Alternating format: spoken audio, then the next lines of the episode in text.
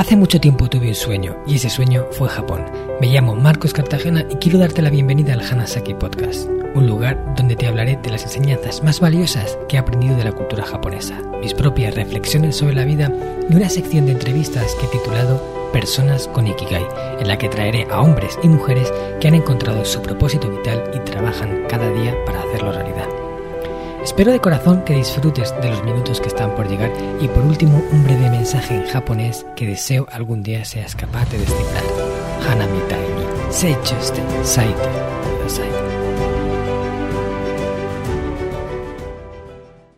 Hola a todos mis apreciados oyentes del Hanasaki Podcast Creciendo con Japón. Konkai kintsugi te kotoba kyo no gesto to issho ni hanasu tsumori desu. Os he dicho en japonés que hoy os traigo una historia que habla del significado de la palabra kintsugi, que es uno de esos términos japoneses que no existen en el español y que albergan un profundo significado. A mí me gusta traducirla como el arte de la resiliencia. Luego hablaremos más en detalle sobre esta palabra. He de deciros que me encantan las historias de personas que se han enfrentado a un gran desafío en la vida y que han sabido renacer de sus cenizas más fuertes incluso de lo que eran antes. Y por ello vamos a hablar con Claudine Ibarra. Claudine ha sido bailarina de flamenco durante más de 25 años. Estudió música desde niña y llegó a obtener el grado profesional de piano, aunque como ella siempre dice, sus manos se despegaban de las teclas y su cuerpo le pedía bailar por el mundo. Eso hizo durante mucho tiempo, se dedicó a aquello que más le apasionaba. Cursó también estudios superiores en pedagogía del flamenco, impartiendo clases en su propia escuela, ha bailado en cientos de escenarios, muchos de ellos en el extranjero. Incluso estuvo de gira por Japón con la compañía de Antonio Gades, delitando a los japoneses con este arte que tanta fuerza y energía transmite algo que en Japón se valora mucho. Allí piensan que todos los españoles somos como ellos dicen, yo Hito, o lo que viene a ser lo mismo, gente que vive con pasión. Y esto sin duda viene influenciado por aspectos de nuestra cultura que ellos conocen y disfrutan mucho como es el arte del flamenco. La vida de Claudine iba viento en popa hasta que de repente aparecieron problemas de salud que tiraron por tierra lo que hasta ese momento había construido. Fuertes dolores empezaron a recorrer su cuerpo y la fibromialgia se apoderó de su vida, llevándola incluso a postrarla en una silla de ruedas. Cada día se sentía abatida por el cansancio, mientras padecía un desagradable dolor crónico. Se puede decir que llegó a tocar fondo hasta el punto en el que tuvo que tomar una decisión, o permanecer en la oscuridad, o sacar fuerzas de donde no las había para volver a ver la luz. Afortunadamente eligió la segunda opción y gracias a ello hoy vamos a tener una enriquecedora conversación con ella. En ese proceso de resurrección en el que consiguió vencer a la fibromialgia y recuperar la alegría de vivir, se dio cuenta de que quería iniciar un nuevo camino, ayudar a otras personas con todo lo que había aprendido e inspirarles con un mensaje que siempre repite y es, si yo puedo, tú también puedes. Actualmente Claudine es coach personal, se ha formado en programación neurolingüística, coaching e hipnoterapia en el Phil Parker Training Institute de Londres. Es especialista en la gestión de emociones y en el arte de la resiliencia. Sobre esto y muchas cosas más vamos a hablar hoy aquí. Muchas gracias, Claudine, por estar hoy con nosotros y bienvenida al Hanasaki Podcast. ¿Qué tal estás? Gracias, Marcos. Es para mí un súper placer estar aquí. Creo que estoy en, un lugar privilegiado y gracias a que tú abres esta ventana para, para personas como tú bien dices con Ikigai, eh, pues bueno, tengo la oportunidad de mostrar al mundo eh, mi parte, una parte de mi historia que, pueda servir para contribuir ¿no? a mejorar y a impactar en las personas que quieran escucharlo. Genial, estoy seguro de que así va a ser. Y como ya sabes, en todas las entrevistas empiezo con una misma pregunta y es precisamente esa. ¿Cuál es tu Ikigai? ¿Cuál es tu propósito de vida? ¿Y cómo has llegado a encontrarlo? Aunque bueno, yo ya he hecho una introducción y, y más o menos se entiende, pero bueno, cuéntanos lo de tus palabras. ¿Qué, es lo que a ti te motiva cada día? Me motivan muchísimas cosas y mi propósito o mi, o mi Kigai es, muy ambicioso porque pretendo no solamente impactar de forma positiva en las personas, eh, contagiarlas de optimismo, de positividad, sino voy mucho más allá y considero que todos esos cambios provocados en las personas pueden ayudar a cambiar el mundo, a mejorar el mundo. Así que casi si mi propósito final sería cambiar el mundo. Creo mucho que en, que se puede mejorar y se puede cambiar y que, y que tenemos un margen gigante para hacer muchas cosas que van a provocar esos cambios. Sí, yo también estoy seguro de ello. Sí, y creo que muchas veces hay que partir de la base de que de que confiamos muy poco en nuestras posibilidades, en muchas cosas que podemos hacer que están de nuestra mano y nos dejamos condicionar o nos dejamos eh, guiar por, por, lo externo. Y lo externo al final es justo en lo que no podemos influir tanto eh, eh, o en cosas que, que, no están de nuestra mano hacer y por eso a veces perdemos la esperanza o desconfiamos en que podamos cada uno, porque esto lo podemos hacer cada uno, impactar en, en el mundo de forma positiva. Y yo siempre, yo creo que es algo que ha nacido conmigo, tengo esa, esa fuerza interna ¿no? para, para creer que yo puedo cambiar las cosas. Luego la vida también pues ha, ha, cruzado por medio muchos episodios muy, muy duros que, que me han querido tumbar. Pero bueno, al final por lo que podemos comprobar hoy, no, lo ha conseguido. He sido más fuerte yo. Bueno, más que querer tumbarte, yo creo que te ha querido poner a prueba. Y, bueno, ha salido bien de la prueba. Y vamos a contar aquí muchas cosas interesantes sobre todo ese proceso que has tenido de, pues eso, de renacer, ¿no? Porque llegas a un punto en el que bajas para abajo pero eh, tienes que tomar la decisión de o sales o te quedas ahí. Y, ese es uno de los temas que vamos a tocar, la resiliencia, el, convertirnos en personas más fuertes gracias a las dificultades que, digamos, la vida nos planta por delante. No son cosas que elegimos, sino que son cosas que ocurren, que están fuera de nuestro control. Pero, como decía eh, Epicteto hace ya dos mil años, eh, no puedes elegir lo que ocurre, pero sí puedes elegir cómo reaccionas ante lo que ocurre. Y ahí tiene, yo creo que mucho que ver la resiliencia. Así que, Claudine, dime, ¿qué es para ti la resiliencia y cómo podemos hacer las personas en general para ser más resilientes? Hmm. Yo creo que es la gran pregunta ¿no? que, nos hacemos todos, ¿no? ¿Qué, puedo hacer? Porque lo, lo negativo en nuestra vida, las dificultades, Em, el, dolor eh, en general va, va a estar. Vivimos en un mundo en el que tenemos que aprender a convivir con eso. Y creo que el punto está en que, en que la resiliencia no se basa en que, o sea, una persona resiliente no es resiliente por el hecho de que eh, no le pasen estas cosas, sino porque, como se suele decir, del miedo, ¿no? Es, no es que una persona valiente no es que no tenga miedo, es que a pesar del miedo actúa. Pues esto es igual. Una persona resiliente se dice que un resiliente es una persona que se sabe adaptar positivamente a situaciones adversas, eh, con flexibilidad, que las asume con flexibilidad y que no solo se sobrepone a ellas, sino que eh, sale fortalecido ¿no? de esas situaciones. eso es un poco, en resumen, una persona resiliente. Claro, eh, ¿cuándo descubrimos que somos resilientes? Cuando la vida nos pone a prueba. Y nos, pone, a prueba siempre, antes o después, o en mayor o menor grado. Todos hemos pasado alguna dificultad y hemos tenido que sacar nuestros superpoderes, porque de hecho yo a la resiliencia le, llamo superpoder, y es un superpoder que afortunadamente se puede desarrollar. Podemos todos desarrollar eh, las eh, cualidades ¿no? Por decirlo así, necesarias para, para sobreponernos a esa dificultad que, está aconteciendo en este momento de nuestra vida. Hmm. Sí, ahí está la clave, yo creo, porque hmm. lo vemos todos los días. Hay personas que ante una dificultad se vienen abajo y otras personas que ante una dificultad se vienen arriba. Y, y, salen de ahí, siguen luchando, siguen trabajando para sobreponerse a ello y luego evidentemente salen fortalecidas. Pero ¿Cómo podemos ser, hacer para ser del grupo de los que son resilientes y no del grupo de los que se hunden? ¿no? O sea, dinos alguna clave que los oyentes que nos estén escuchando puedan aplicar en su día a día para eh, eso, ser más resilientes y, y fortalecerse con todas esas adversidades que vienen inesperadas. Hmm. Fíjate, yo creo que una, una clave o un gran paso es salirnos del juicio, de las valoraciones, de las etiquetas. Muchas veces eh, el etiquetar una situación o algo o una persona de malo o de negativo, em, ya te está poniendo en un lugar eh, desde donde no vas a, creer tanto en buscar las soluciones o, en creer que tienes posibilidades.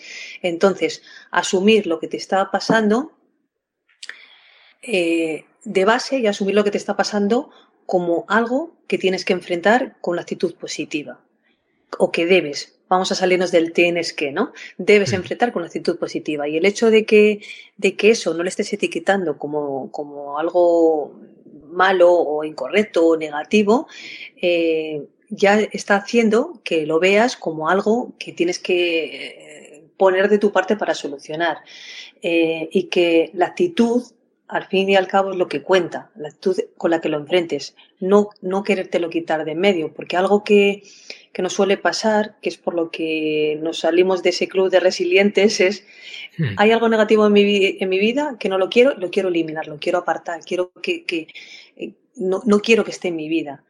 Y eso eh, no solo em, no te va a ayudar, sino que te va a alejar de encontrar eh, la forma de crecer ¿no? y, de salir de ahí, porque eso que tú consideras que es negativo, que es feo, que es, que es doloroso en tu vida, eso tiene un mensaje para ti, tiene una información muy útil para ti, que es un poco la segunda clave. Si tú recoges el aprendizaje de eso que te está pasando hmm. y además de sobreponerte a ello, eh, te ayuda a, a, salir, a actuar de forma mucho más eficaz y a salir de eso fortalecido y encontrar una opción que no lo habías encontrado de ninguna manera, si no, si no te ocurre eso, ahí ya estás, eh, ya estás, no estás etiquetando esa situación, pero le estás dando un, valor y una utilidad. Yo muchas veces algo que digo que, que creo que ayuda es piensa que es útil o no es útil en tu vida, no que es bueno o malo o qué está bien o mal, porque ahí ya estamos poniendo el filtro de nuestro propio mapa mental. Hmm. Entonces, eh, bueno, eh, partir de ahí, que es mucho decir, ¿no? es un trabajo difícil. Hmm. Sí, son cosas que, que, son fáciles de decir y luego cuando estamos en la situación nos cuesta mucho hacerlas, pero bueno, saberlas nos acerca a que podamos hacerlas. Si ni siquiera las sabemos, ya ya es literalmente imposible. Entonces, por resumir, diríamos que primero no etiquetaríamos ese acontecimiento que ha ocurrido como una catástrofe o como, o sea, poniéndole ya una etiqueta que nos impida sobresalir de ahí, ¿vale? Lo segundo sería eh, decidir que vas a afrontar esto con una actitud positiva, ¿vale? Tomar esa decisión de que vas a, tener la mejor actitud posible ante esto. Y lo tercero sería intentar buscar ese aprendizaje que trae ese acontecimiento que no queremos Sí, esa intención positiva que, que, se llama a veces, ¿no? Porque detrás de todo comportamiento, detrás de cualquier situación incluso, hay una intención positiva. Entonces yo creo que lo más interesante es que puedas encontrar esa intención positiva, eso que, ese mensaje que he dicho antes que, que tiene valioso para ti, eso que te trae la vida. Y de ahí, una vez que recojas el, el aprendizaje y puedas actuar de otra manera, eh, ya, ya has salido de la situación porque la has enfrentado, no porque la has eliminado de tu vida. Sí. Yo el tema de la resiliencia es uno de los puntos que toco en el libro del sistema Hanasaki, en el capítulo de actitud, hablo sobre la resiliencia y sobre eh, situaciones difíciles que yo también he tenido que enfrentar. Y ahí dije una, una frase que siempre llevo conmigo, que es eh, disfruta con los periodos de calma y aprende con la, el tiempo de tormenta. Es como hay momentos en los que la vida está calmada y, todo funciona bien, pues ahí céntrate en disfrutar de ello, pero cuando empieza la tormenta, empieza a llover, ahí toca aprender y fortalecerte. O sea, en uno disfrutas y en otro aprendes, pero siempre estás sacando algo de ambas situaciones. Por supuesto, yo creo que que yo lo llamo dolor, pues lo resumo en la palabra dolor, porque también eh, mis acontecimientos en la vida eh, han sido muy dolorosos, entonces tanto dolor físico como dolor emocional, eh, para mí, a, mí me han limitado mucho. Hmm. Cuando, cuando simplemente consideraba que eran una limitación, ahí me quedaba en bucle sufriendo, sin más. Cuando descubrí que eso es lo que me ha, lo que me ha traído hasta donde estoy hoy, lo que me ha ayudado a crecer y a ponerme en el lugar donde tenía que estar, porque considero que estoy en el lugar donde tengo que estar, mm. eh, claro, ya ahí cambia la película muchísimo, porque no, las cosas no pasan porque sí, pasan para ayudarte a algo. Hmm. Vale, genial. Pues mira, vamos a tocar ya directamente ese, ese gran reto que tú tuviste que enfrentar, que es el padecer una severa fibromialgia que te, sacó de los escenarios, ¿no? Te sacó de, de los tableros de flamenco e incluso te llegó a postrar en una silla de ruedas, ¿no? Eh, cuéntanos un poco sobre cómo fue ese proceso, cómo te sentiste tú en ese momento cuando estabas en, el fondo y, cómo hiciste, o sea, cómo fue eso de, de, resurgir de ahí. Sí, desde luego que fue un resurgir como el ave fénix porque justo la fibromialgia apareció en el momento que aparentemente estaba todo más tranquilo en mi vida. Hmm. Que ahí es donde, donde suelen pasar ¿no? estas cosas. Eh, yo venía ya de muchos episodios muy duros. Eh, si, si, tuviera que buscar el principio de, de, mis dolores de que aparecieron en mi vida y el final, el principio fue con 17, 18 años una anorexia, anorexia y bulimia, eh, atada en una cama alimentada por sonda y, y, prácticamente a punto de morir, de la que también salí muy fortalecida y muy bien. Entonces fue como el primer zasca de mi vida que, que, me daba la vida, ¿no? que me decía, que, que, ya me quería decir cosas. Yo creo que la vida siempre nos está lanzando mensajes, diciendo cosas. Y detrás de esa anorexia empezaron a surgir muchísimas más cosas, muchísimas más cosas que eh, de episodios de violencia, eh, de maltrato, eh, accidente de tráfico, o sea, como en un periodo como de alrededor de 20 años, muchas cosas. Y en concreto, en 10, en 8 o 10 años, muchas muy seguidas. Y el último, anterior a la fibromialgia, fue un accidente de tráfico. En, el, en ese accidente, yo ya me quise despedir de la vida porque la, porque la vida me confirmaba que cada vez que yo resurgía o intentaba salir adelante, me volvía otra vez a parar los pies. Claro, yo ahí no lo, yo ahí el mensaje eh, no lo estaba escuchando, no lo estaba reconociendo. O sea, la vida me estaba tratando de decir cosas y yo no lo escuchaba. Por eso yo insisto muchas veces en que necesitamos eh, desarrollar esa escucha activa, ¿no? escucha en general, escuchar a, los demás y escuchar a la vida, lo que te ofrece. Vamos muy eh, a piñón fijo, ¿no? Eh, y como pollo sin cabeza a veces buscando lograr nuestros objetivos y buscando perseguir metas a veces incluso inalcanzables y, con una ruta que nosotros creemos que es clara y nos salimos, nos salimos y nos salimos porque, eh, porque no, porque nos empeñamos en llevar un camino sin, sin a veces sin rumbo. Entonces, eh, creo que yo estaba ahí.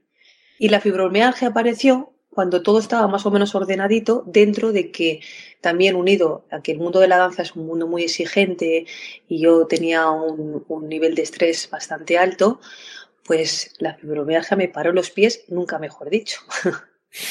Tuve que quitarme mis zapatos de flamenco, mis, mis vestidos de volantes y empezar a buscar solución a algo que no sabía ni lo que era.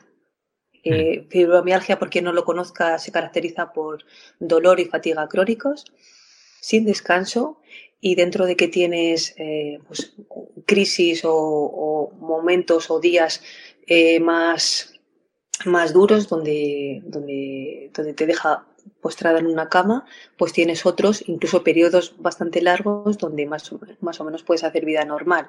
Pero tu realidad es que vives con dolor, con dolor y con, con sensación de cansancio extremo y lleno de síntomas que es que son inexplicables. O sea, yo ha habido, yo llego a un momento de mi vida que no tenía ni un órgano ni una parte del cuerpo bien.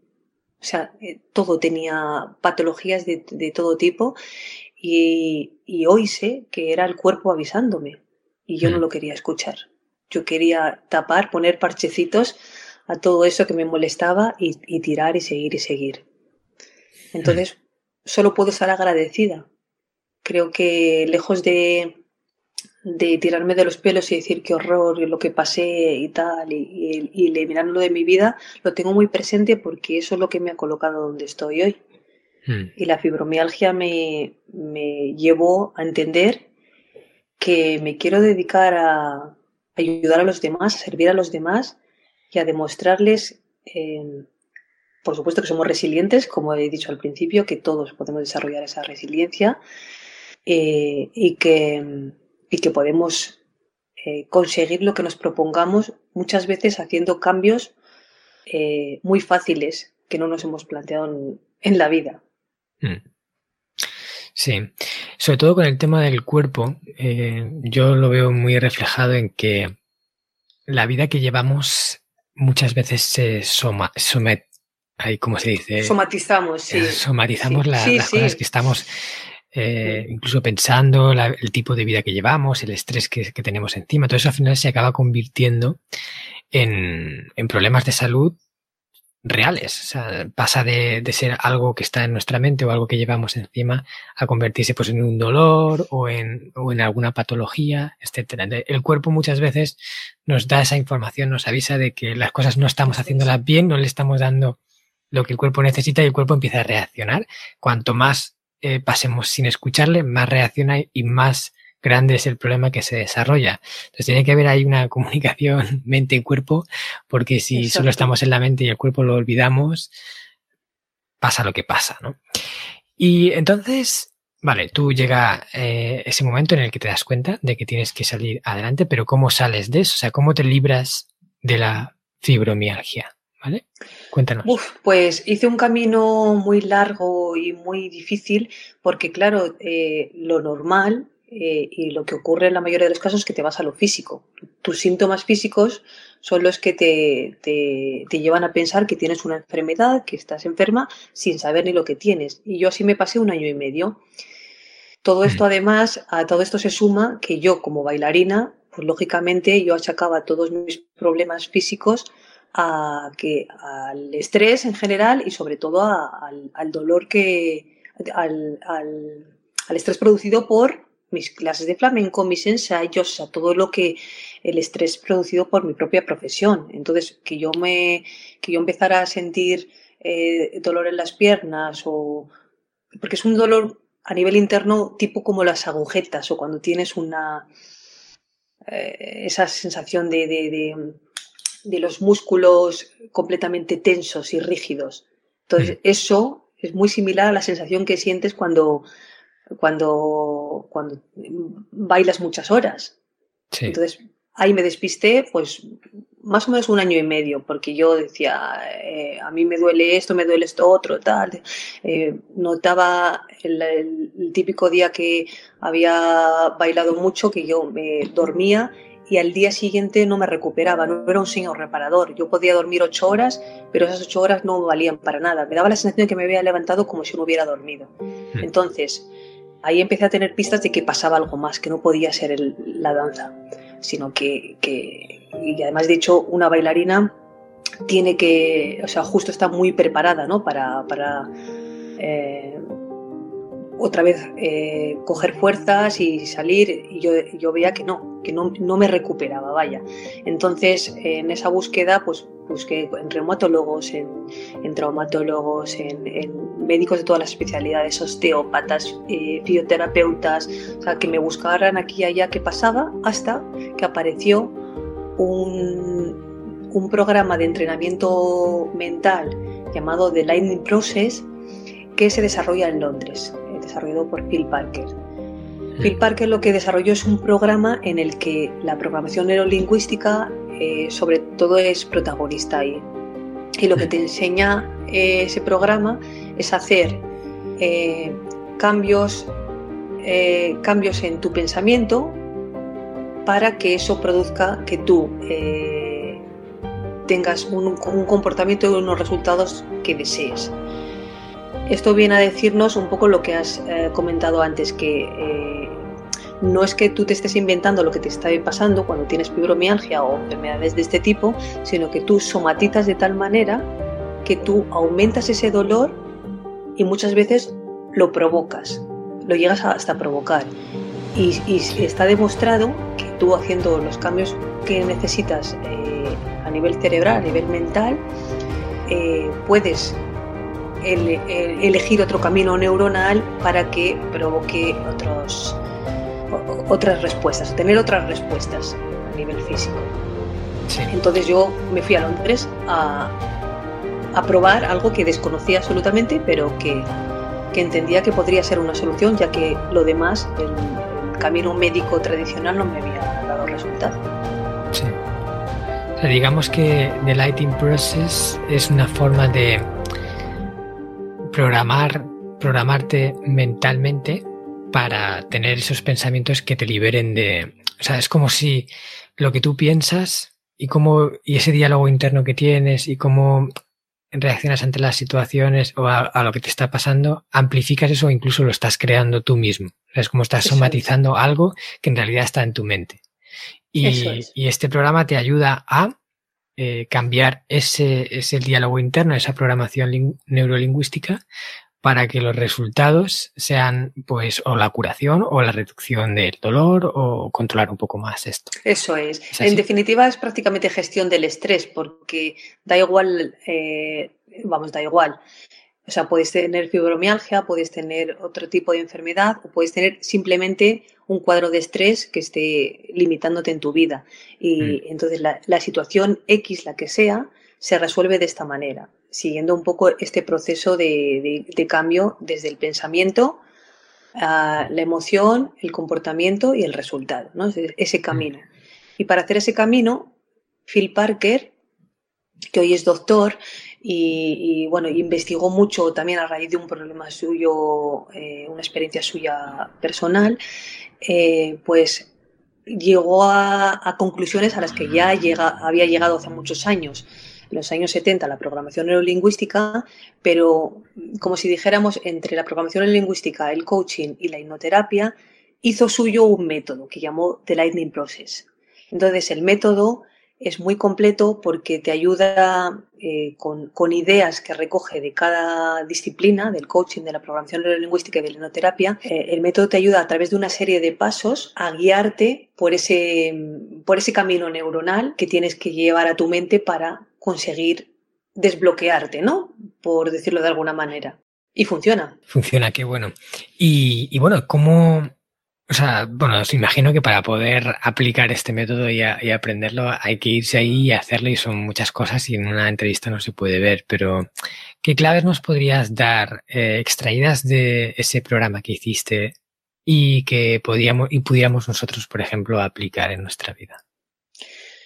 Eh, pues mira, eh, la clave, eh, a mí me pareció tan fascinante que yo fui la primera, esto fue en verano de 2018, en julio, y yo en septiembre ya estaba matriculada para formarme eh, en Londres eh, en, algo que a mí me había salvado la vida. Entonces, mi primer pensamiento es, yo esto no me lo puedo quedar para mí.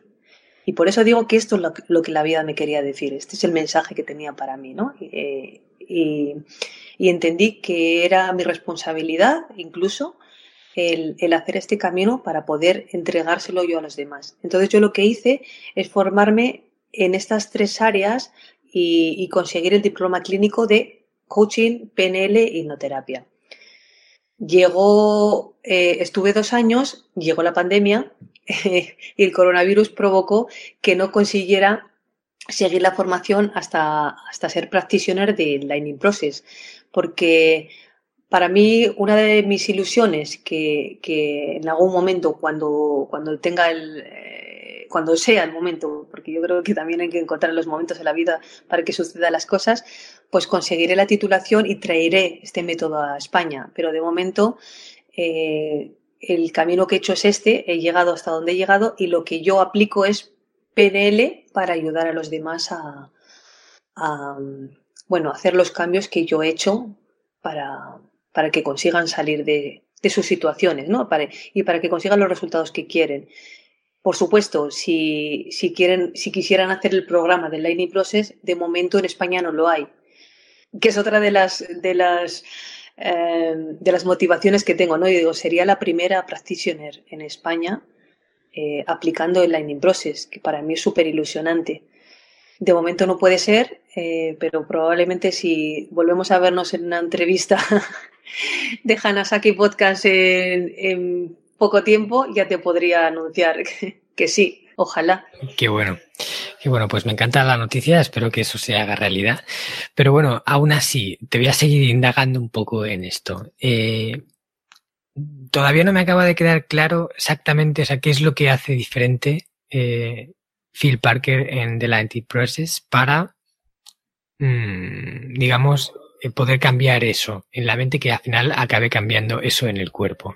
Entonces, ¿nos puedes dar algún alguna cosa que podamos que nos podamos llevar, sabes que después de escuchar esto eh, lo podamos aplicar? Claro, el método en sí hay que conocerlo, hay que aplicarlo, hay que hacerlo tal cual para, para que sea diferenciador. Eh, porque para algo, para, poder decir algo que lo pueda bajar a tierra, que pueda ser entendible y que pueda incluso eh, eh, las personas poner en práctica, me basaría mucho en, la PNL, en la programación neurolingüística, que lo que defiende es eso, que podemos tener cambios, podemos hacer esos cambios de pensamientos que nos van a llevar a tener unos comportamientos y unos resultados diferentes. Ejemplo, Em, pues si tú, por ejemplo, eh, descubres, tú tienes un dolor de cabeza, al día siguiente te vuelve a doler la cabeza. Entonces, em, tú simplemente te quedas con el síntoma, con el dolor de cabeza y cada vez que te duele la cabeza te tomas un ibuprofeno. Ese sería el camino que hemos aprendido, que sabemos y que, eh, la opción que damos a resolver ese problema ese, ese ibuprofeno lo que está eh, yendo es al síntoma, pero no está yendo al dolor. Lo que te propone la PNL es que no tapes, como he dicho antes, no tapes ese dolor, lo elimines de tu vida, sino que descubras por qué te está doliendo la cabeza, ¿no? en, este, ejemplo que estoy poniendo. Entonces tú descubres que, estás enfrentando una situación muy difícil en tu vida, que te está trayendo mucho estrés y que cada vez que, que terminas eh, tu mañana de reuniones, por decir algo, de reuniones en tu trabajo, lleno de estrés y con un montón de problemas y, tal, te duele la cabeza.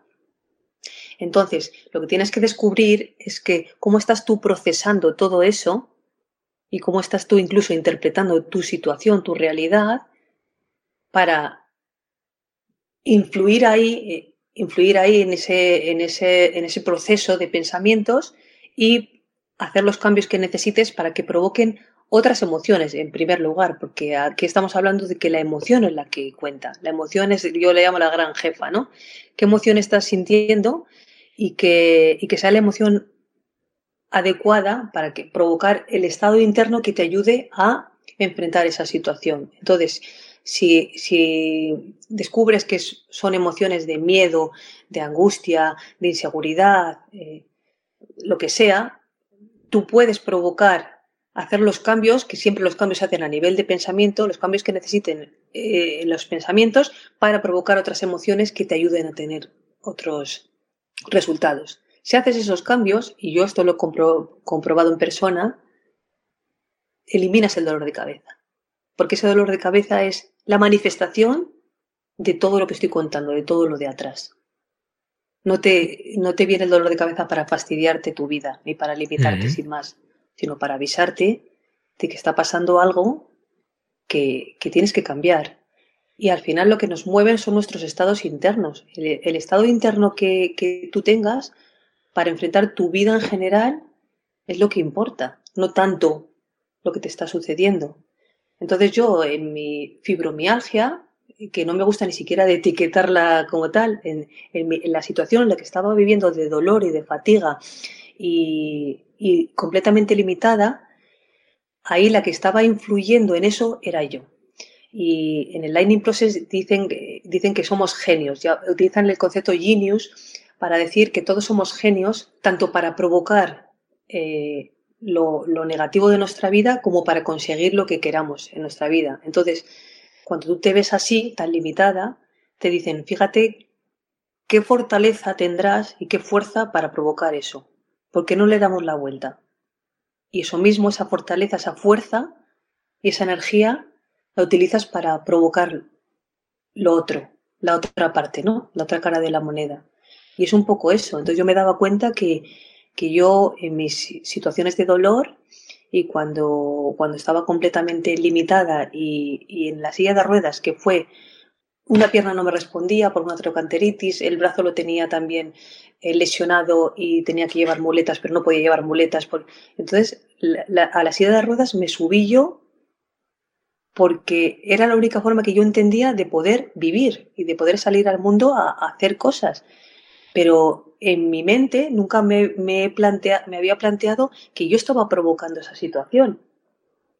Porque yo solamente le, yo dirigía a mi mente diciéndole, y cómo me duele, y qué horror, y no voy a poder bailar, y no voy a poder hacer, y esto va a ser así, y ya verás, bla, bla, bla. Y ese diálogo interno que yo tenía continuamente era lo que provocaba que yo acabara tumbada en una silla de ruedas y sin poder hacer nada.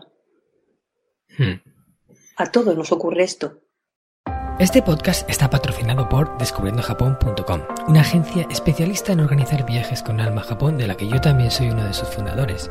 Hemos nacido para dar servicio a todos aquellos que quieran descubrir el país de una forma diferente, con la que poder conectar con su esencia y volver de allí con la sensación de haberlo conocido de verdad viajes con grupos de tamaño reducido, visitas a lugares fuera de las clásicas rutas turísticas y acompañado por uno de los guías del equipo de Descubriendo Japón, un amante de la cultura japonesa que habla el idioma y que te lo mostrará más como un amigo que como un guía a la vieja usanza.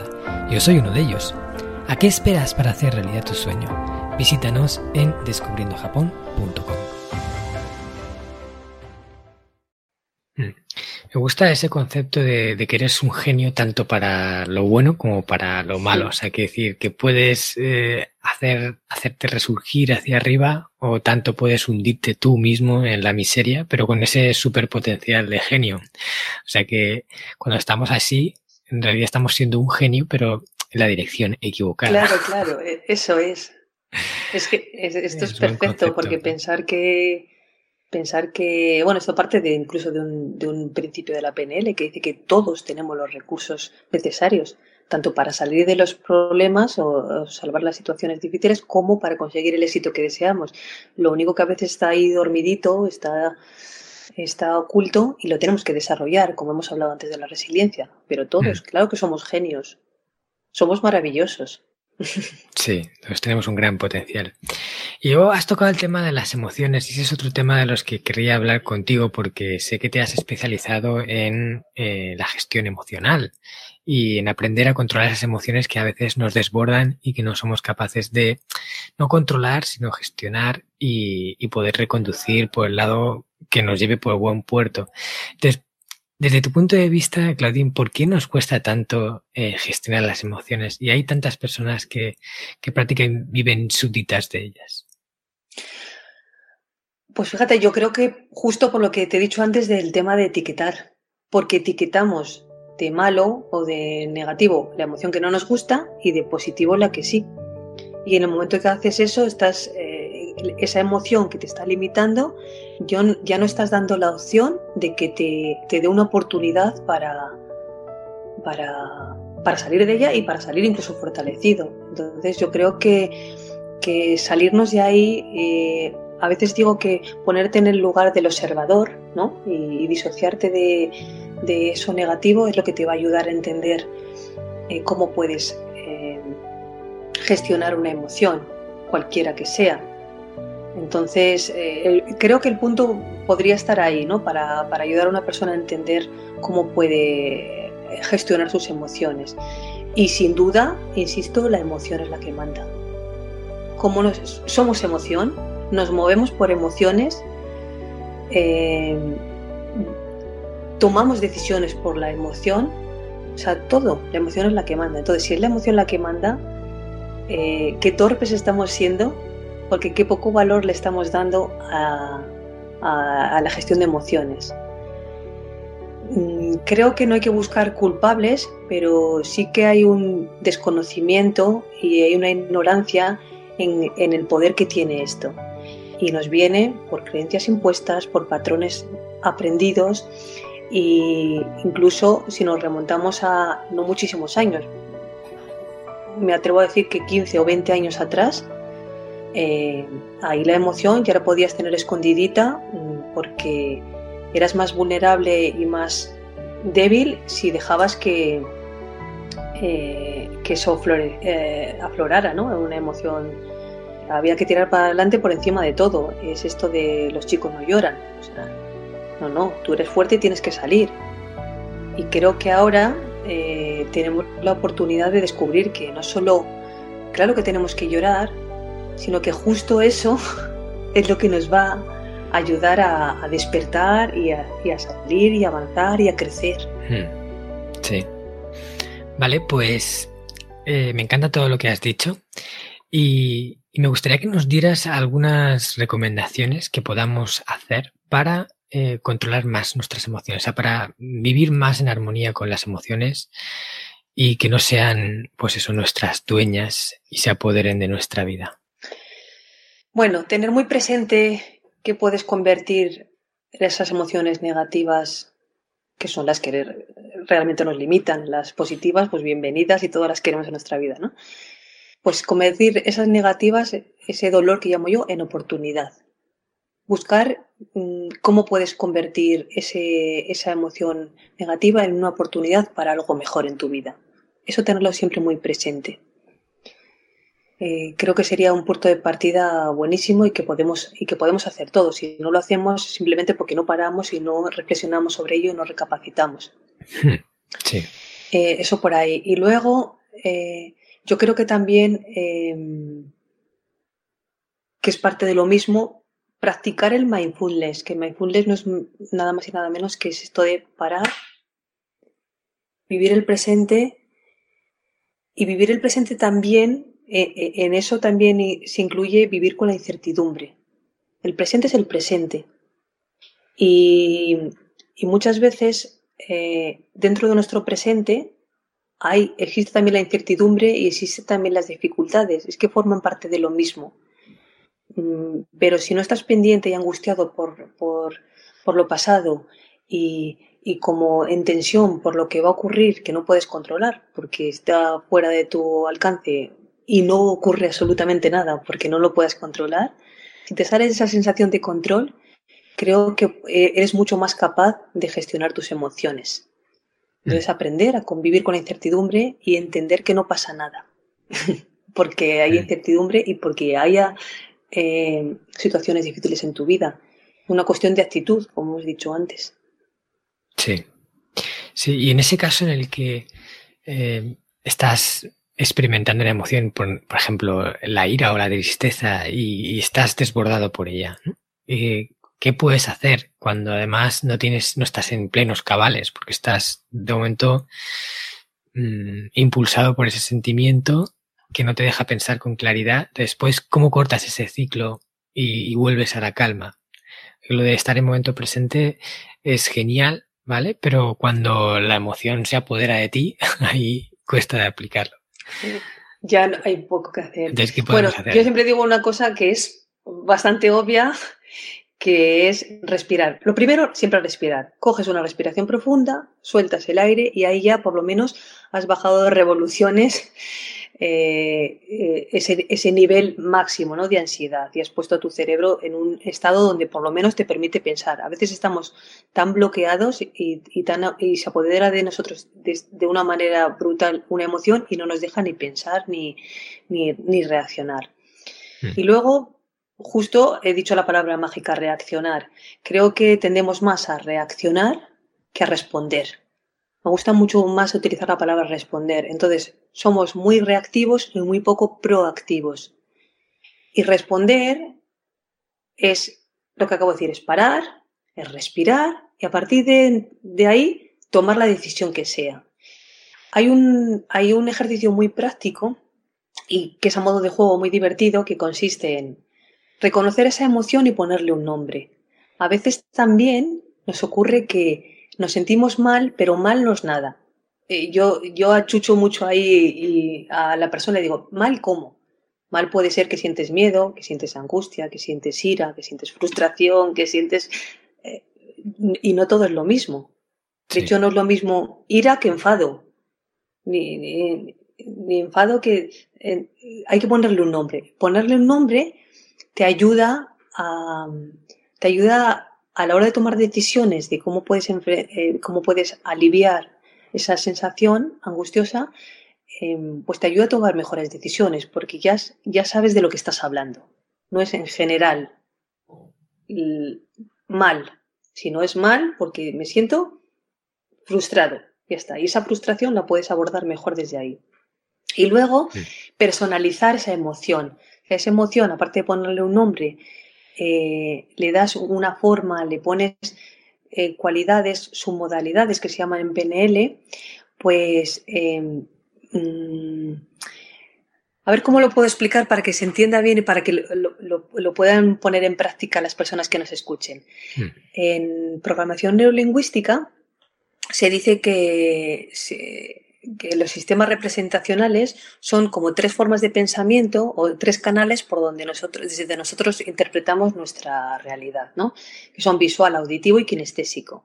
Entonces, a nivel visual, a nivel auditivo, o sea, visual las imágenes, auditivo los sonidos y kinestésico, que son las sensaciones, eh, tú estás representando todo aquello que, que acontece en tu vida. Entonces, en este caso, en este ejemplo, representa eso en tu cabeza, eh, ponlo en un nivel en el que tú te sientas más a gusto. Ejemplo, si tú esa emoción, vamos a pensar que es frustración, si tú esa frustración eh, eh, te estás imaginando, estás, estás teniendo en tu cabeza la situación donde está, que te está provocando esa frustración y la situación es una situación en color, pues tú la bajas y la pones en blanco y negro. Si es una situación que a ti te, que tú la estás sintiendo con una temperatura muy alta, la pones en una temperatura un poco más baja. Si las, eh, si de repente también el, el volumen, el volumen de, a modo de película, ¿no? que la tienes en tu cabeza, el volumen es muy alto, pues también lo bajas de graduación. Y ahí vas valorando del 0 al 10 que, eh, cómo te estás sintiendo. Si tú, hay veces que hay, que hay personas que han empezado en un 10 o en un 9 y de repente solamente con bajarle el nivel de, de sonido o el nivel de, de, brillo o el nivel de como quien está manejando el mando a distancia de su televisor, pues te está bajando ese nivel de ansiedad, ¿no? y la emoción se va aliviando. Continúas haciendo eso con todo lo que puedas a todos los niveles, a, nivel auditivo, a nivel visual y a nivel kinestésico. Y cuando esa, esa emoción vaya bajando, vaya bajando, vaya bajando, la conviertes en una moneda, en una bolita de papel pequeña, en un lo que sea.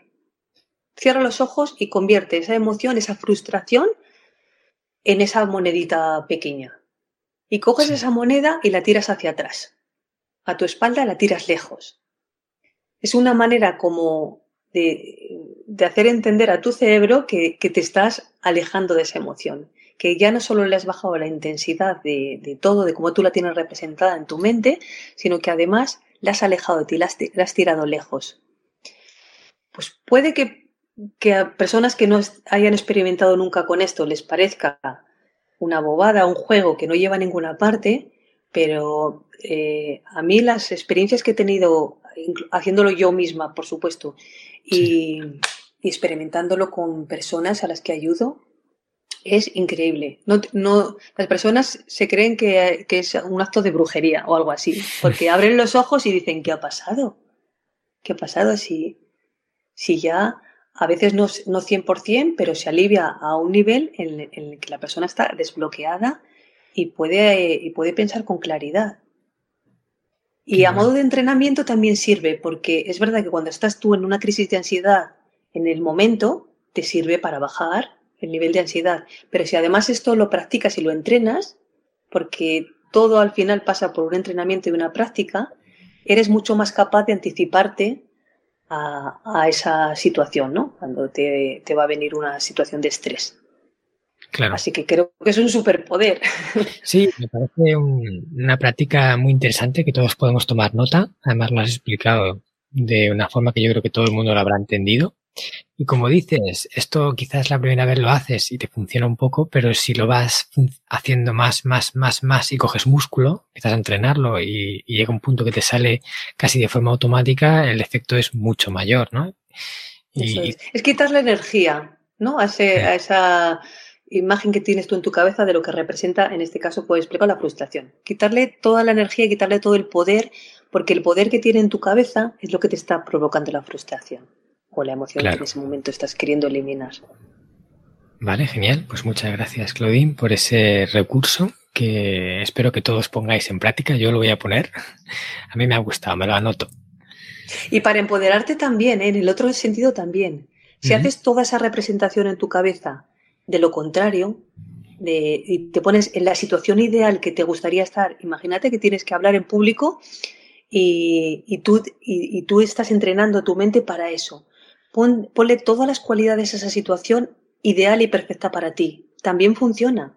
Cuando tú sales a hablar en público, tu mente, que no distingue entre la imaginación y la realidad, ya ha estado ahí y ya has provocado que esa situación sea familiar y, te ayude a acercarte lo máximo posible. A lo mejor no estás 100% en esa situación ideal que tú has creado en tu mente, pero te has acercado muchísimo. Muy, muy empoderante. Sí. Bueno, eh, supongo que los oyentes lo están oyendo, pero tengo unas sirenas de fondo. Problemas del directo, no sé qué ha ocurrido por aquí cerca. Pues mira, pues ellos tienen que hacer esta práctica. Acaba de, aparecer aquí todo el equipo de bomberos, policías y bueno, todos ahí para chafarme la entrevista, pero no van a poder con nosotros. Seremos resilientes, incluso aplicaremos estos métodos en la misma entrevista. Vale, Claudín, yo quiero cerrar, eh, porque ya nos has dado un montón de valor, un montón de cosas súper interesantes. Quiero cerrar que contándonos para que nos hables un poquito de esa experiencia tuya bailando flamenco en Japón. Es que esto me parece súper interesante. ¿Cómo fue e incluso qué te enseñó toda esa experiencia? ¿no? ¿Qué aprendiste allí en Japón o, o qué te transmitió en los japoneses? Pues puedo decir que fue una de las mejores experiencias que he tenido eh, bailando, porque he estado prácticamente 30 años bailando y he tenido la oportunidad de, bailar en, muchos eh, lugares del mundo, pero creo que sin duda Japón eh, ha sido una experiencia maravillosa por, por cómo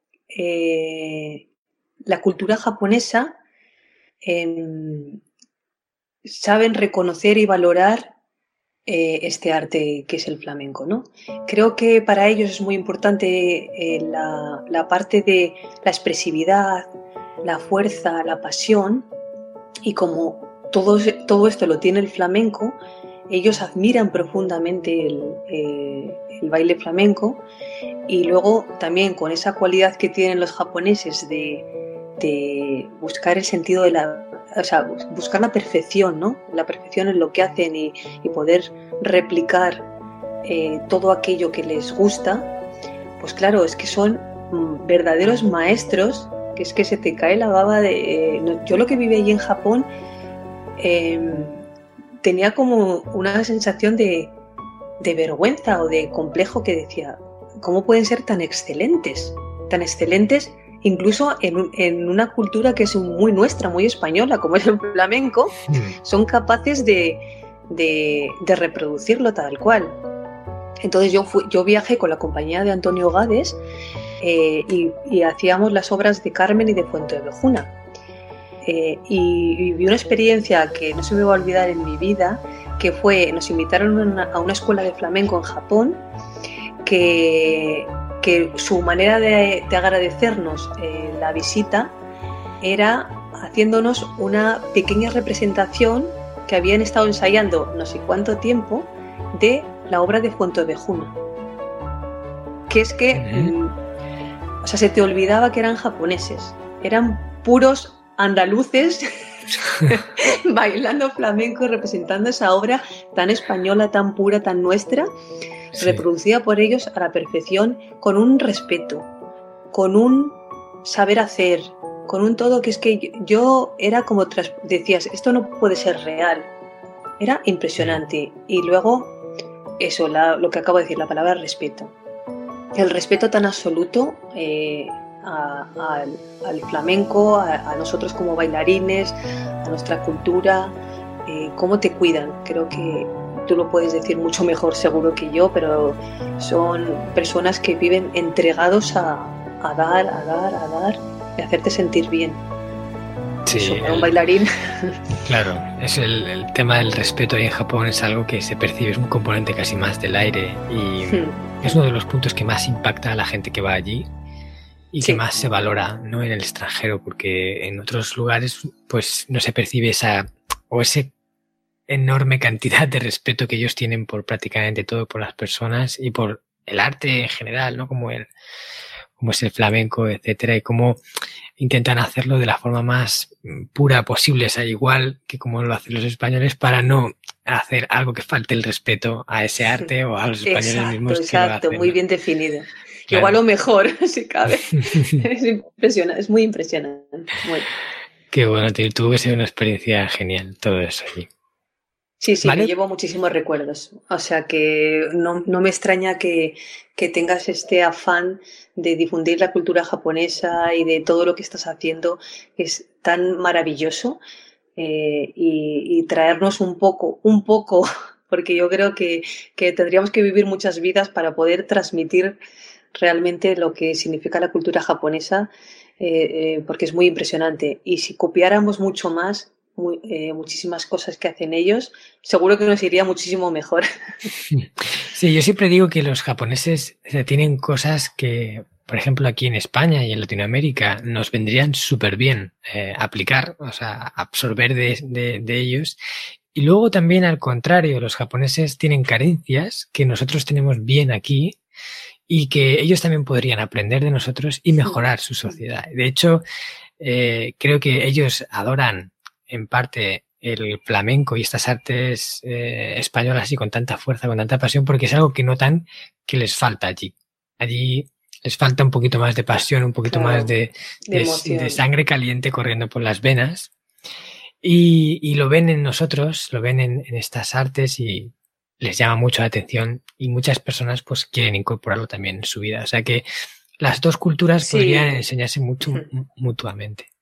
Estoy de acuerdo y de hecho hay una parte que, no he hablado eh, todavía y que creo que es importante que, que, haga el apunte porque me ha acompañado toda la vida por el hecho de haberme dedicado a la danza y por y por eh, porque bueno forma parte de mi forma de ser desde niña que es la disciplina. Entonces ellos esa parte de disciplina sí que la tienen pero les falta la parte de la emoción, ¿no? Un poco más, ¿no? De eso. Entonces, eh, yo creo que ahora eh, en mi vida confluyen las dos cosas, disciplina, emoción, y he hecho ahí como un, un cóctel eh, súper potente para, para, para vivir, porque yo creo que, que cuando no aprendes todo esto, sobrevives, no vives. Entonces yo creo que, mm. que, he aprendido a vivir, no sé si tarde, pero vamos, bastante, bastante más tarde de lo que quisiera. Eso es. Con este tema de la disciplina que hay que tenerla y con, y con la emoción, por supuesto, ahí en el top. Mm. Sí, como siempre yo digo, creo que la virtud está en, el término medio. En el punto de equilibrio que hace que las cosas funcionen y no puedes vivir ni solo con disciplina ni solo con emoción. Hay que encontrar ese lugar en el que se, se combinan. Vale, Claudín, pues muchísimas gracias por todo lo que nos has contado en esta entrevista. Y vamos a ir ya a la recta final. Vamos a pasar al, al cuestionario Crecemos Juntos, pero antes quiero preguntarte que nos cuentes, eh, oye, ¿dónde pueden encontrarte la gente que quiera saber más de ti o que quiera aprender un poco sobre lo que tú puedes enseñar o hacer alguna formación contigo o lo que tú puedas aportar, ¿no? Cuéntanos eh, dónde pueden encontrarte.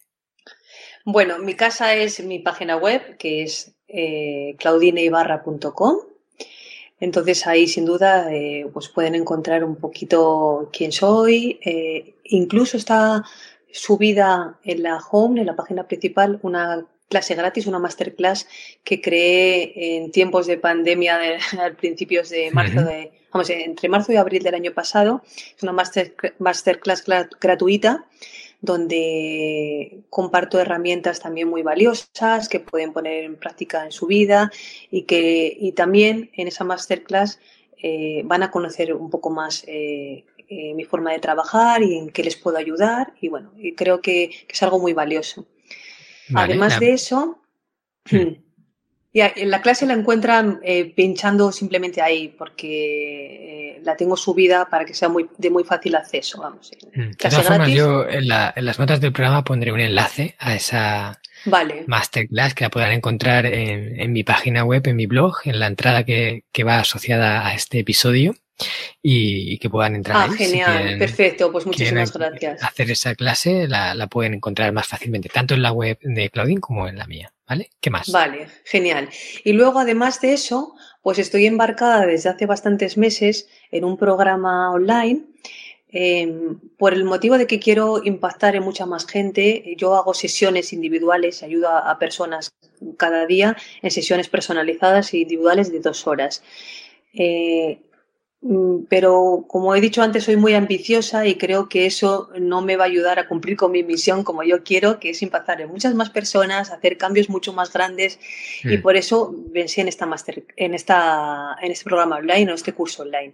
El curso online se va a desarrollar ahora eh, a finales de mayo y, mm. y, para ello pues habrá una, una, un webinar, un webinar en directo eh, en el que bueno pues voy a ahí mismo en ese webinar voy a enseñar muchísimas cosas, voy a aportar mucho valor y simplemente con ese webinar eh, ya van a poder aprender muchas cosas. Si luego además les apetece inscribirse en mi programa online, que va a ser un programa como de alrededor de seis semanas, pues, pues también eh, tienen la oportunidad de, de aprender muchas cosas muy valiosas en su vida, pues tanto si tienen dificultades para salir de esas dificultades, aprender a enfrentarse en su vida y a, y a entender eh, cómo pueden sacar esos superpoderes de los que he hablado antes y si quieren conseguir resultados de éxito, pues también.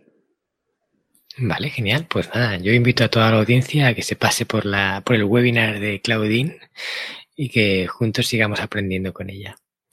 Vale, pues nada, vamos a pasar al cuestionario Crecemos Juntos, una serie de preguntas plus que les hago a todos los invitados igual, para ver un poco cómo haces tú a nivel personal para crecer, ¿vale?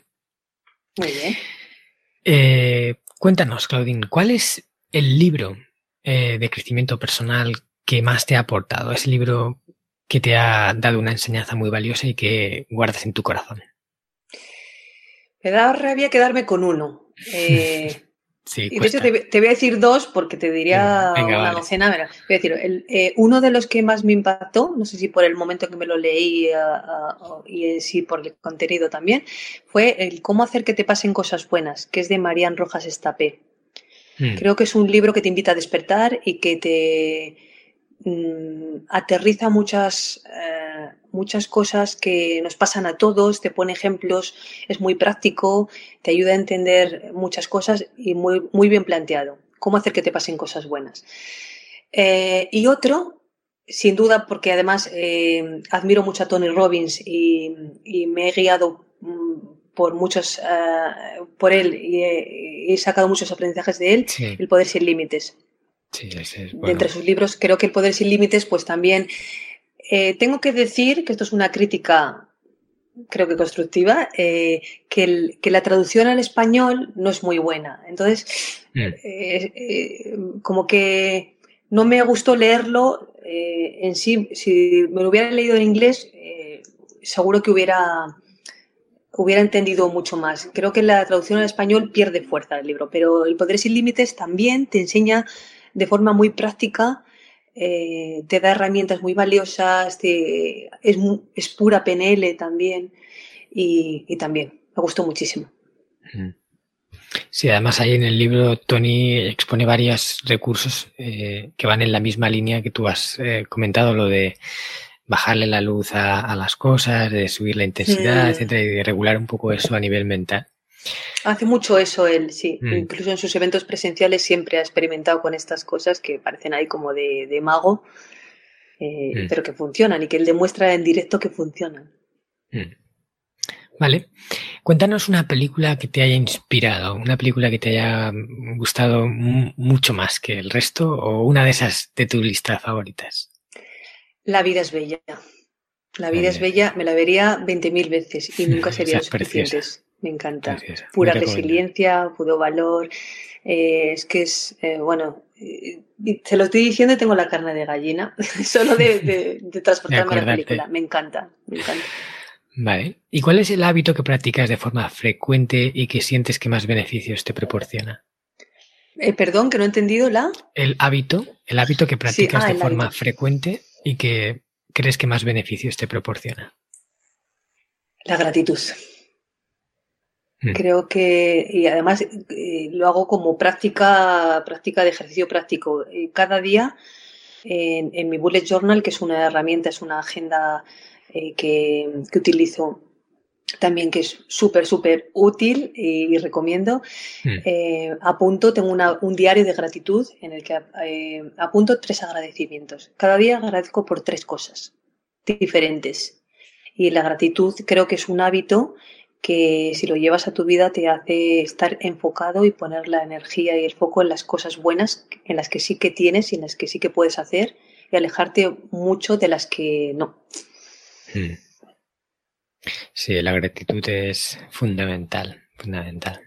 Estoy contigo. ¿Cuál es esa frase, ese aforismo que tú llevas contigo siempre, que, te, que para ti tiene una enseñanza muy valiosa que siempre te acompaña? Llevo dos, me pasa como los libros. Llevo dos y uno de ellos lo has dicho tú al, comenzar. Que me guío mucho, es una, es una frase de Picteto que dice: No podemos elegir nuestras circunstancias externas, pero sí cómo responder a ellas. Que habla eso de actitud. Y, creo que creo que eso resume un poco todo, todo lo que yo intento transmitir. Entonces me parece muy acertado. Y luego otro que yo hice mío y que es prácticamente mi lema es todo pasa por algo. Todo, pasa, por algo también te, invita a pensar de la manera que os he querido transmitir, ¿no? De decir, bueno, las cosas pasan y tienen una intención positiva para ti y si recoges el aprendizaje conviertes eso en una oportunidad, ya ha pasado por algo, ¿no? Mm. Así que descubrirlo y aplicarlo en tu vida eh, ayuda. Ok. Vale, pues siguiente pregunta. Em, dinos un lugar del mundo eh, que te proporcione paz, un sitio de estos que digas, aquí estoy en armonía. El mar. Mm, ¿Una, playa, en ¿Una playa en concreto? No tengo ninguna playa en concreto, simplemente la condición es que sea eh, un mar en calma y, el típico sonido del mar, el que te pones en las meditaciones, pues ese. O sea, que no sea, no, la playa que me guste, mm, la playa sin más. Entonces, eh, pues, pues buscar un sitio ideal, un sitio paradisíaco, ¿no? De esa playa en calma, de esa, de esa imagen que tenemos todos en la cabeza, de esa playa paradisíaca donde nada altera la calma que, que te produce el, silencio, las olas del mar o, la, o el sonido del mar y, ya está. Silencio. Vale, genial. Dime una persona a la que sigues y que te inspira a crecer, a esas personas a las que modelas. Modelo desde hace mucho tiempo a Mario Alonso Puig. Mm. Creo que ha sido una persona que ha reunido las cualidades eh, necesarias que, creo que, que, te invitan a, a, modelar y a copiar. Eh, me parece fantástico, me parece que tiene mucha fuerza y yo a veces digo en broma que, que me pongo una conferencia de Mario Alonso Puig para que me regañe, porque, porque es de los que regaña, ¿no? que, siempre está ahí tratando de contagiar esa, esa fuerza que él tiene eh, con, con, un temperamento y con eh, es, me encanta, me encanta. Mm. Y creo que, tiene una sabiduría increíble y que, y que transmite y aporta mucho valor. Sí, eh, estoy totalmente alineado contigo en esto porque para mí también es una de, esas personas a las que modelo, que me fijo y que me inspiran mucho. Eh, el mensaje de María Alonso Puig me parece un mensaje muy coherente, con mucho sentido, contrastado con cosas, no es un mensaje así por decir, sino que es una persona que sabe de lo que habla, que sabe mucho y que además lo transmite de una forma magistral. Sí, Porque una cosa además es, eh, como he dicho antes, todos tenemos una historia que contar y todos eh, podemos aportar, pero una cosa es que lo tengas y otra cosa es saber transmitirlo y contarlo, ¿no? Entonces es muy importante lo que hace María Alonso Puig, que no solamente tiene esa sabiduría y sabe de lo que habla y, te pone ejemplos de todo, sino que su forma de transmitirlo es lo que realmente te, hmm. te, ayuda a decir, venga, es que te convence de que puedes. Sí, sí. Vale, pues vamos con la última pregunta, the last one. Vamos a, ver cuál es el canal de podcast que escuchas frecuentemente ahora que estamos aquí con el tema podcast. Aparte de este, claro. que, eh, más te inspire a, crecer, o sea, que, más valor te aporte. Es un canal que digas, este es imprescindible. Pues escucho mucho el de Hanna Fernández, el podcast de Hanna Fernández que habla de bienestar y de salud y, también muchas veces de todos estos temas de, de gestión emocional. Me gusta mucho. Sí, lo mismo, es que me, me, me, me cuesta, me, me, atrevo y me mojo, como ves, porque mm. diría muchos, muchos, pero me quedaría con ese, sí. Vale. Sí. Vale, pues nada, hasta aquí hemos llegado, Claudín. Mil gracias por tu tiempo, mil gracias por todo lo que nos has enseñado. Y ha sido un placer tenerte en el Hanasaki Podcast y espero que, ese webinar vaya estupendamente, vaya genial. Pues muchísimas gracias porque el placer es mutuo, me, ha encantado estar aquí y creo que me has ayudado a cumplir con mi misión y, que ojalá pues lo que haya salido de mí, lo que mis palabras hayan impactado a muchísimas personas y, y bueno, también aprovecho a felicitarte por el gran trabajo que estás haciendo, porque si estoy aquí ha sido también mucho por, eh, porque eh, quería acercarme a, un lugar donde, donde creo que de donde creo que van a salir cosas muy buenas. Ya eh, todo el recorrido que llevas es mucho, es, mm. es, muy grande, lo estás haciendo muy bien y todavía lo que te queda. Así que muchísimas gracias y enhorabuena también. Muchas gracias, Claudina. Así como para terminar, contaré una anécdota curiosa que nos sucedió porque eh, tú eras oyente del podcast y me contactaste porque querías proponerme la posibilidad de hacerte una entrevista. Yo en ese momento pues te dije que sí, que lo valoraría, que lo veríamos, me pasaste un poquito tu, tu caso, estuve ahí estudiando un poco lo que hacías, me gustó, ¿vale? Pero en ese momento como que no te relacionaba, me sonabas, pero no te relacionaba, ¿no? Y luego nos dimos cuenta, a posteriori nos dimos cuenta de que en un evento habíamos coincidido, que habíamos hablado de Japón, de Kaizen y de otras cosas. Tú tampoco te acordabas, eh, cuando me, me solicitaste la entrevista, no te acordabas de que yo era esa persona. Y luego caímos más adelante y me dijiste, ostras, pues si nos vimos aquí cuando en la cena te de... llegué a mandar una foto y todo, estábamos Sí, sí, y me mandaste la foto de, yo marcado y tú marcado. Y mira, estamos en esta foto y, ostras, es verdad. Ahí yo caí en la cuenta, pero en ese momento no, no me había percatado. Y me acuerdo perfectamente además de la conversación, porque como tú transmites también con tanta pasión todo, todos los temas de Japón, me acuerdo perfectamente que me hablaste de, de, este término, del concepto de Kaizen y de tu experiencia en Japón, y yo te hablé de que había bailado en Japón, o sea, me acuerdo perfectamente como si fuera súper actual. Y fue hace varios años y pero no eras tú, o sea, no te relacionaba, no me parecías tú la persona. Digo, mira, la vida cuando se empeña en unir personas. Se empeña. Sí, y todo fue por culpa de Cipri Quintas, porque yo llegué al evento, no conocía a nadie y me dijo, ven, que te voy a presentar a alguien. ¿Sabes? El Cipri que siempre va presentando a todo el Conector mundo. De personas, Conector de personas. Un pegamento de personas. Y me llevó a un sitio y me dijo, mira, toma, aquí tienes a Claudine y además porque estabas con Paz Calab también en ese momento. Sí que fue un momento curioso, que, no nos, que ya nos conocíamos, pero no lo sabíamos y luego nos dimos cuenta. En fin. Bueno, a toda la audiencia de Hanasaki Podcast, muchísimas gracias por haber estado aquí con nosotros. Espero que os hayáis enriquecido tanto como yo con Claudine. Y espero que nos volvamos a ver la semana que viene. Bueno, no vernos, sino escucharnos, porque esto es podcast, no vídeo. Y estéis para el próximo episodio, que sabéis que se publica todos los miércoles. Reservaros el miércoles para el Hanasaki Podcast. Muchísimas gracias y sayonara. ¿Qué tal? ¿Te ha gustado el contenido de hoy? Si es así, te estaría súper agradecido si pudieras ponerme una reseña positiva en Apple Podcasts, Evox o la plataforma que utilices de forma habitual. Esto me va a ayudar a hacer llegar a más personas un contenido que realmente creo que es valioso. También te recuerdo que todos los oyentes del podcast tenéis la posibilidad de descargar de forma gratuita el primer capítulo del libro, del cual soy autor, El Sistema Hanasaki, los nueve pilares de Japón para una vida centenaria con sentido, y además un pequeño ebook complementario que he escrito y titulado Los 27 superalimentos de la dieta japonesa, donde hablo de aquellos alimentos que según se cree ayuda a los japoneses más longevos a vivir hasta los 100 años. Puedes descargar estos dos obsequios en marcoscartagena.com barra regalo. Nos vemos en el próximo podcast y como dirían en japonés, mata kondo, soremade o genki.